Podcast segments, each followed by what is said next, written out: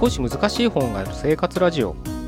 この番組は哲学書や思想書などに興味ある方が私も読んでみようかなと思うきっかけを提供する番組です。それでは245回目です。よろしくお願いします。今日は好きを仕事にっていうのをねちょっと掘り下げて考えてみたいなと思います。あの今日えっ、ー、とちょっとある女性の集団って言ったらいいのかな？あのとちょっと話す機会があって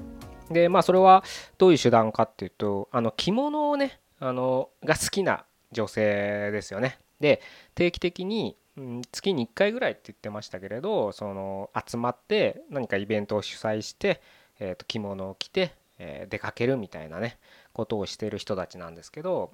たまに見かけますよね。銀座とかねああいった界隈とか歩いてると。土曜日とかね日曜日とか、あの着物を着たご一行様たちがね、あのいる風景っていうのを見かけたことあるかとは思うんですけど、うん、まあなんかそういったことをしてね、まあ今の季節だったらまあ花火を見に行く、まあ着物じゃなくてだから浴衣になりますかね、そういった、ん浴衣？ですよね。なるのかもしれないですけれど、まあそういった、え服を着て、あのまあ日々ね楽しんでるみたいな人たちとちょっとお話しする機会があったんですけどでその中のね一人の女性と話しててでその女性がねなんかあの帯紐をあの作ってるらしいんですね。あのそれはあの趣味として作ってるらしいんですよ。であの帯紐ってあの帯ではなくてその帯のねを止めるというかその帯のまあ紐ですよ。あの真ん中に1本ねあのまあ帯紐でねあの 検索していただいたらすぐあの画像が出てくると思うのでちょっと、え、興味がある方はご覧いただければと思うんですけどまあそれをね作ってるらしいんですね。でまあへえなんて話を聞いてあの聞いてたんですけど、まあ、結構その何本も作っててでというのもまず一番最初に作り始めた理由がその自分があの欲しい帯紐がなかったっていうんですね。っていうのもこれも僕あの結構ね着物着付けの先生とかそういったあのとかね、えー、エピソードも僕ちょっと昔交流があってお話伺ってたこともあったりするんですけどやっぱね着物って着物だけじゃないですけどねすごくねやっぱね組み合わせ？色の組み合わせとかでねやっぱ悩む人が多いんですよやっぱり。でで無限にあるわけじゃないですか。色なんてね。組み合わせなんてね。そういった意味で、うん、どれが合うのかしら。この組み合わせには何が合うのかなとか。で無論ねあの安い買い物じゃないんで着物ってね。余計悩みますよね。うん。そういった中でその彼女もやっぱすごく悩んでで帯紐って、まあ、僕もそんなにその市場がわからないんですけどまあとはいえあの着物ってねさっきも言ったようにもう今僕らの日常着ではないですから普段着ではないですから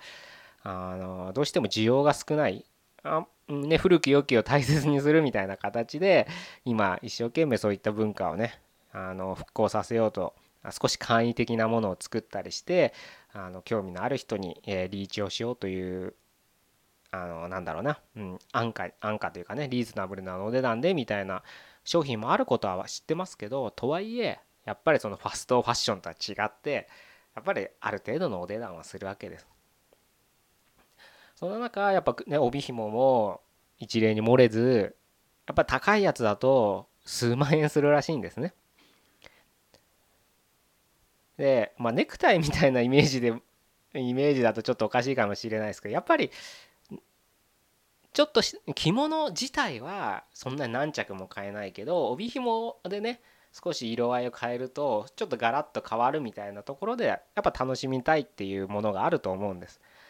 でもその帯紐ですらやっぱ1万円とかねうんするとなかなかねあの楽しめないかなっていうところもあって自分で作り始めたっていうんですね。でなるほどと思って。まあそれは全然いいと思うんですよ。僕もやっぱネクタイとか、まあ、自分でネクタイ作ろうと思ったことは全くないですけど。うん。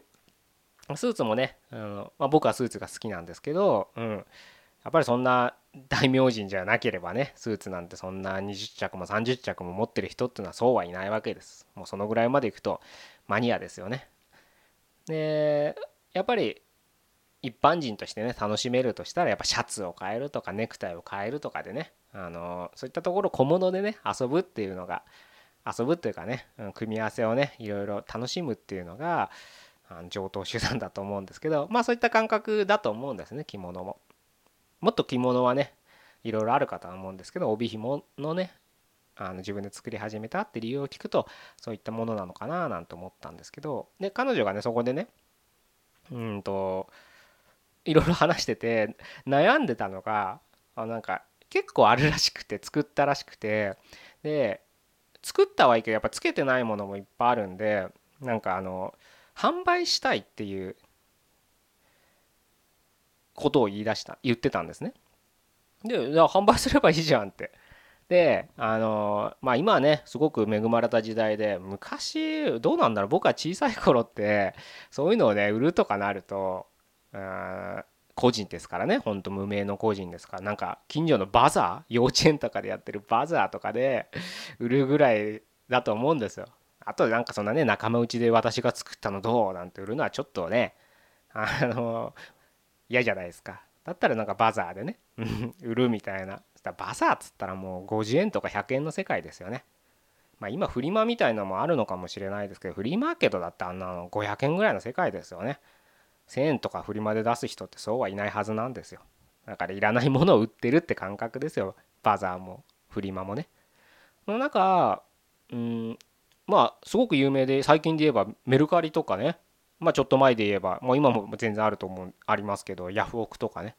そういったもうネットがね盛んででメルカリなんてもう上場しましたよね。で かなり使ってる人多いみたいですねメルカリね。手軽にね。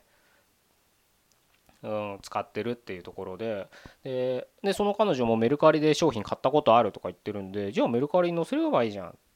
あで僕ちょっとメルカリってどういう、あの、仕組みというか触ったことないんで分かんないですけどまあ大体みんなスマホでやるらしいんでね。スマホのねカメラで写真撮ってもうアップして、まあ、あとなんか手続きあると思うんですけど登録とかね。それさえすればもう商品アップできるっていうすごく恵まれた時代ですよね。なので彼女もねメルカリでやったことあるっていうんでじゃあもうアカウントとか持ってるならすぐやればいいじゃんって言ったんだけどそこで彼女の中の一つのネックがなんか私みたいなものが作ったのを売っていいのかなって言い出したんです。これねあの僕はすごくわかるんですその気持ち。あの特にその世界が好きになればなるほどわかるんです。というのもやっぱりその彼女の気持ちをもっと代弁すると着物ってやっぱり奥が深いっていうかもう相当長い歴史があるもので帯紐一つ取ったってその世界ではもう名人匠って言われるような職人がいるはずなんです。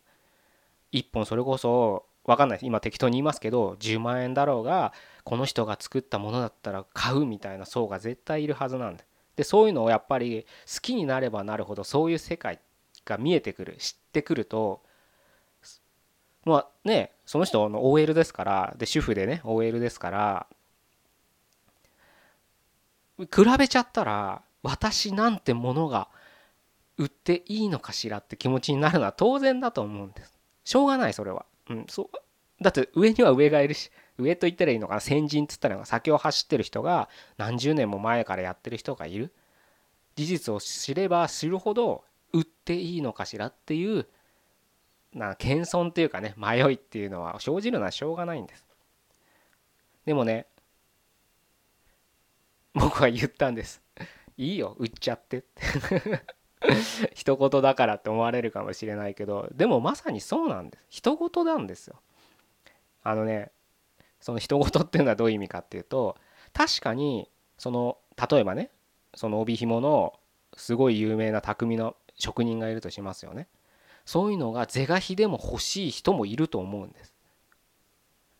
ただ逆にそういうのに手が届かないけど着物を楽しみたい帯紐私の着物に合った帯紐をリーズナブルの値段で手に入れたいっていう人も必ずいるんです。着物好きな人が全員そんな何万も何十万もする帯紐買える人たちだけとは限らないですからね。人々の欲求っていうのはいろんなところにあるわけですから。高いのが欲しい人もいればリーズナブルのものが欲しい人もいるんで。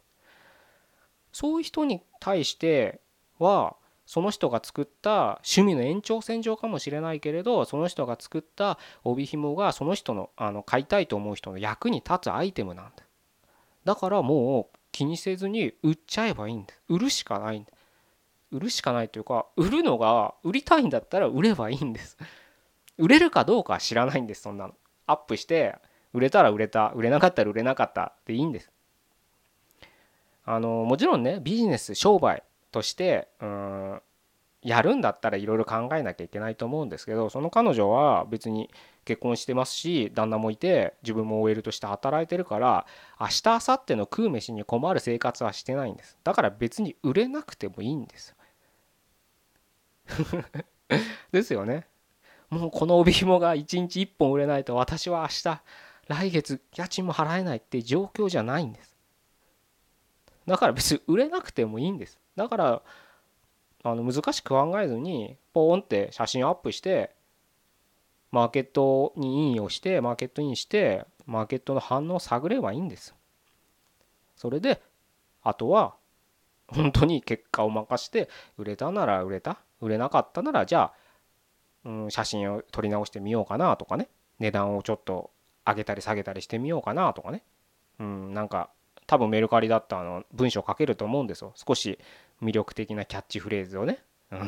書いてみようかなとかね。いろんな次の手が打てるわけじゃないですか。でも今せっかくものがあるのに 何もしてなかったらそういう手も打てないんです。悩むだけで終わってしまうんです。